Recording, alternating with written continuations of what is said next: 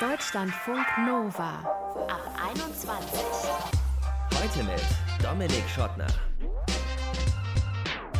Schön, dass ihr dabei seid. Welcher Lebensstil erfordert eine Lieferung von Lebensmitteln in 10 Minuten? Das hat der Journalist Daniel Ziegner bei Twitter jüngst gefragt.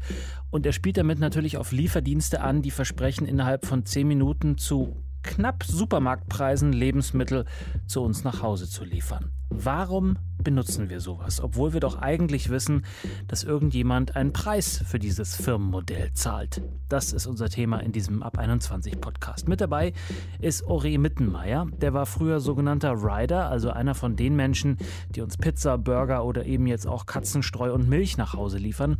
Er hat gegen den Widerstand der Lieferdienste einen Betriebsrat gegründet bei seiner ehemaligen Firma und wird uns erzählen, was das am Ende gebracht hat. Zum Start dieses Ab 21 Podcasts wollen wir uns aber als erstes mal an die eigene Nase fassen, weil klar ist ja auch, Lieferdienste für Speisen super praktisch, gerade in so einer Pandemie.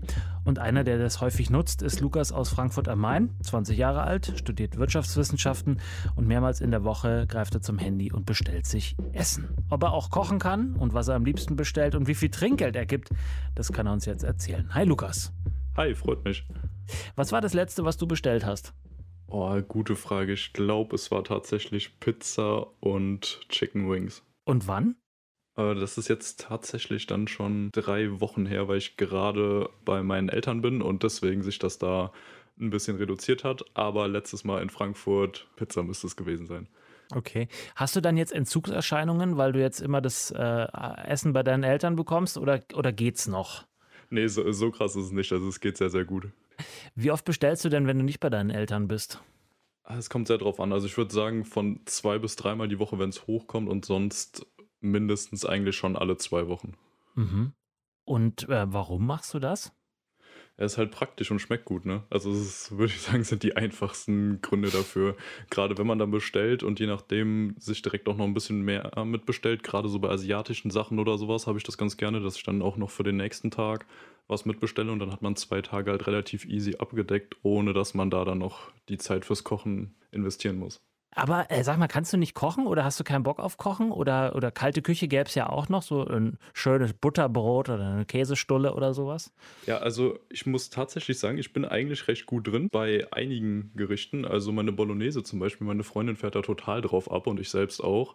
Es ist halt so, also ich bin jetzt erst seit einem halben Jahr in Frankfurt Mhm. Gerade durch jetzt die Corona-Sache und sowas ähm, hat das Studium noch nicht so richtig vor Ort angefangen.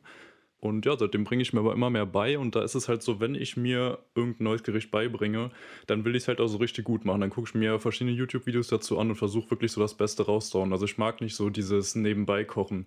Da hat mich mhm. meine Podcast-Partnerin letztens auch ein bisschen drüber ausgelacht, als ich dann so meinte, ja, also meine Bolognese brauche ich schon so anderthalb Stunden für und dann schmecke ich die noch so ein bisschen mit Rotwein ab und so. Dann meinte ich so, wie der klatscht mir noch alles einfach nur in den Topf, lässt das kurz aufkochen und dann war's das.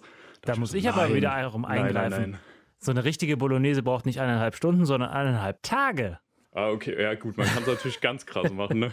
Ein bisschen kann, mehr geht Kann immer. man drüber streiten, ne? Da streite ich nicht drüber, das ist so immer.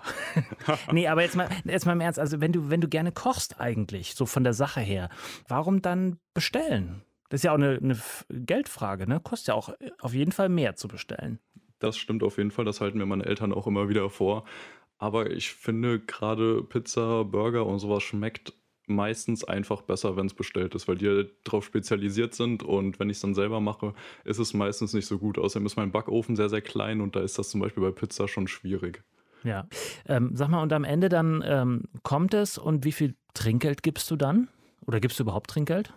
Mm, vor allem dann, wenn der Service auch nett war, also nicht mal unbedingt schnell, aber wenn die halt einem nett das Essen übergeben, dann ja, gebe ich da schon Tränke. Du hast immer so die Möglichkeit zwischen 15 und 15 Prozent zu geben. Und halt, wenn es einfach so basic war, eigentlich 5 und wenn es halt sehr, sehr gut war, dann 15 Prozent des okay. Bestellwerts. Also du machst das über die App mit dem Trinkgeld. Ja, ja, genau. Ich habe fast nie Bargeld da, deswegen. Mhm, mh. Dass das natürlich nicht so richtig direkt in den Taschen der, der Rider, der Lieferanten äh, landet, weißt du. Ähm, ja, habe ich mitbekommen. Wobei, ich meine, es ist doch eigentlich so, dass es, wenn die Rider das machen, dass die es schon ziemlich direkt eigentlich bekommen, wenn auch nur unregelmäßig ausgezahlt oder sowas. Nur wenn die Restaurants selbst liefern, dass es dann nochmal irgendwie anders ist. Ja, das stimmt. Aber wenn du ganz sicher gehen willst und sozusagen Trinkgeld, geht dann direkt am besten in die Tasche von den, von den Riders selber, wenn man es ihnen in der per Bargeld gibt am Ende. Ja, okay, das ist gut zu wissen. Äh, du hast ja mit Sicherheit auch äh, mitbekommen, äh, klingt ja auch schon so ein bisschen durch bei dem, was du sagst, dass es da schon auch Kritik an den ähm, Arbeitsbedingungen gibt. Vor kurzem gab es in Berlin eine Aktion beim Lieferdienst Gorillas. Das ist kein Essens-, sondern ein Lebensmittellieferdienst, also auch Essen, aber eben in der Reihenform sozusagen. Da haben die gestreikt, weil ein ein Rider ähm, rausgeschmissen wurde, weil er eine Dreiviertelstunde, glaube ich, war es zu spät zum Dienst erschienen ist. Wenn du sowas hörst, ähm, kommst du da auch ins Nachdenken oder denkst du, oh nee, es ist einfach zu praktisch, um es nicht zu nutzen? Ja, also ins Nachdenken kommt man da auf jeden Fall schon, würde ich sagen, aber es ist einfach praktisch. Also da gehöre ich dann schon eher zu der Seite, die auch sagt, ja, es ist wirklich gut. Also dieser Service auch bei Gorillas habe ich auch ausprobiert. Mhm. Ähm, und die kamen halt auch wirklich innerhalb von acht Minuten und das ist halt schon krass. Und wenn man sich das anguckt, an sich dürfte man dann ja auch kein Amazon oder so mehr nutzen, weil da gibt es ja genauso viele Probleme und sowas.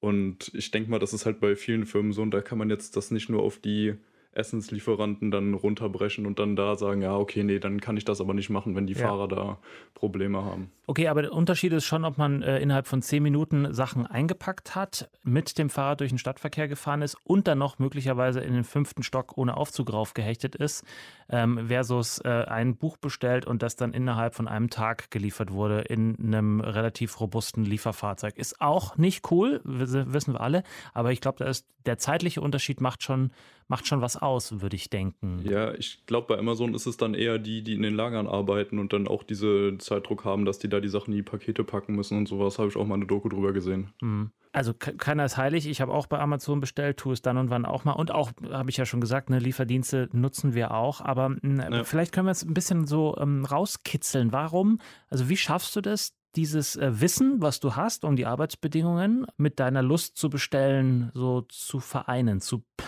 zusammenzubringen. Der Hunger ist zu groß? Ja, das einerseits sicherlich, aber andererseits würde ich auch sagen, dass man ja jetzt nie genau weiß, wie bei dem Fahrer, der dir das bringt, wirklich die Situation ist. Also ich habe andererseits letztens auch von einem Lieferando-Fahrer ein YouTube-Video gesehen, mhm. der auf ein anderes von ja, irgendeinem Fernsehsender, glaube ich, äh, reagiert hatte, wo die Bedingungen der Fahrer als ziemlich schlecht dargestellt wurden und aus seiner Sicht aber halt ähm, auch gesagt hat, nö, ist eigentlich ziemlich super, er mag den Job, er ist viel draußen, ist sportlich unterwegs, wird gut bezahlt, kriegt gut Trinkgeld. Mhm. Die Seite muss man halt auch sehen.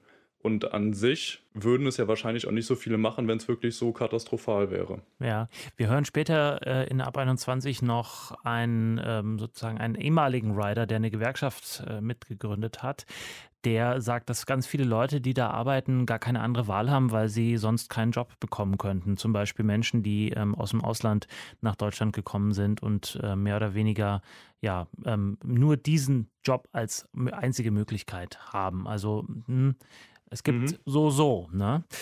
Was ist mit dem äh, Müll, der bei so einer Essensbestellung anfällt? Zum schlimm. Beispiel Burger. Ja, schlimm, sagst du schon. Also da ist der Burger extra eingepackt, die Pommes sind extra eingepackt, das kommt in der Papiertüte, dann gibt es nochmal irgendwie so einen Stapel Servetten obendrauf. Selber kochen macht definitiv weniger Müll. Wie gehst du damit um? Das ist um? richtig. Das ist richtig. Das ist definitiv ein Ding, was mich dazu bewegen könnte, weniger zu bestellen, weil es ist auch neben dem Umweltfaktor her auch für einen selbst ja schon nervig, wenn man immer mehr Bilder bei sich rumstehen hat und dann direkt die Mülltonne schon wieder voll ist oder sowas. Also es ist halt wirklich auffällig, wie viel mehr man dann gerade an Plastikzeug rumfliegen hat. Ja. Das finde ich zum Beispiel bei Gorillas ganz gut, dass die einem ja das in ähm, braunen Papiertüten liefern, sodass es, denke ich mal, noch einigermaßen vertretbar ist. Mhm. Jetzt hast du dich ja hier ähm, einigermaßen harten Fragen gestellt. Ähm, wie, ist das in deinem, ja. Äh, wie ist das in deinem Freundeskreis? Bist du da auch so ein bisschen der, der Typ, der als äh, der, der Masterbesteller bekannt ist? Oder machen die das alle ja. so wie du? Ja, also viele bestellen schon auch mal regelmäßig. Äh, mein bester Freund zum Beispiel auch. Aber ich würde schon sagen, dass ich ja eigentlich schon den Titel so inne habe, wie du es gerade beschrieben hast. Okay, bestellt doch zusammen vielleicht.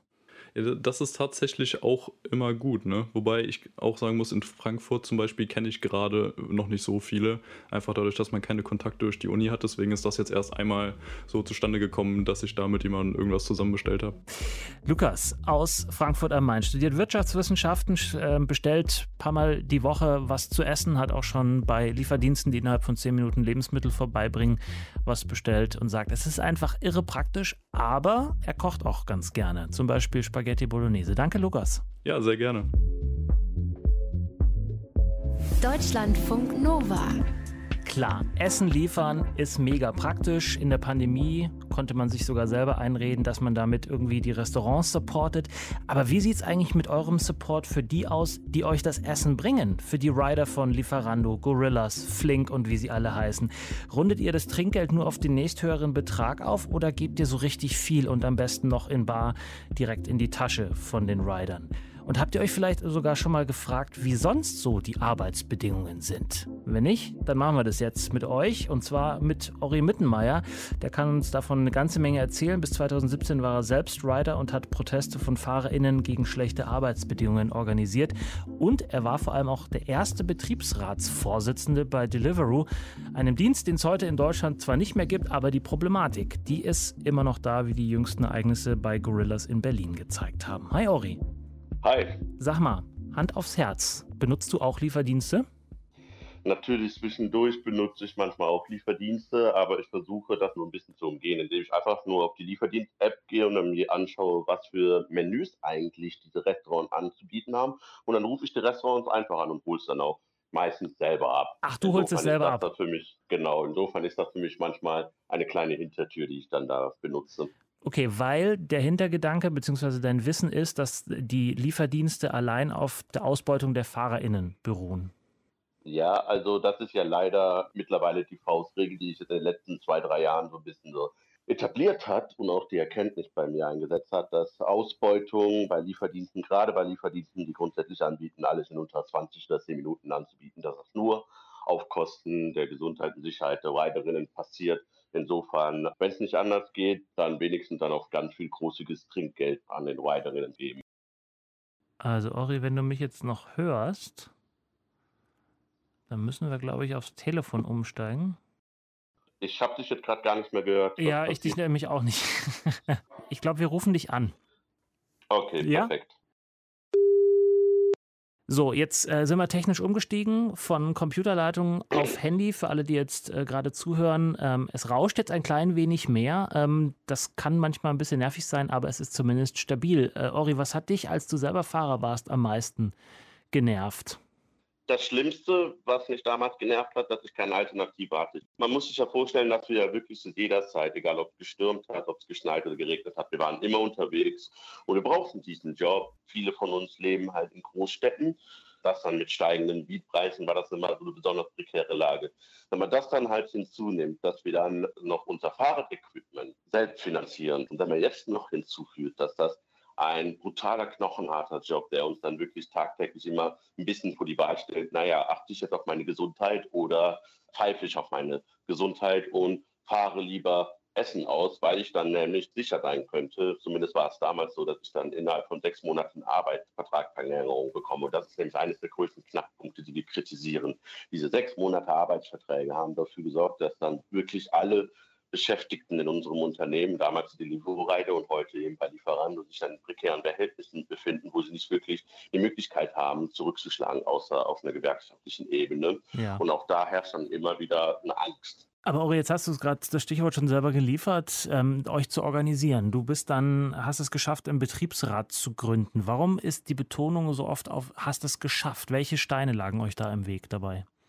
Genau, da habe ich ja schon eine große Hürde ja schon beschrieben, nämlich die Befristung von Arbeitsverträgen. In dem Moment, wo man den Mund aufmacht, dann kann ja ein Arbeitsgeber dann ganz legitim mit dem befristeten Vertrag Menschen dann aus dem Unternehmen verschwinden lassen und äh, sich dann neue Beschäftigte heranholen, die dann wiederum ein bisschen eingeschüchtert sind von den ganzen vorangegangenen Beispielen.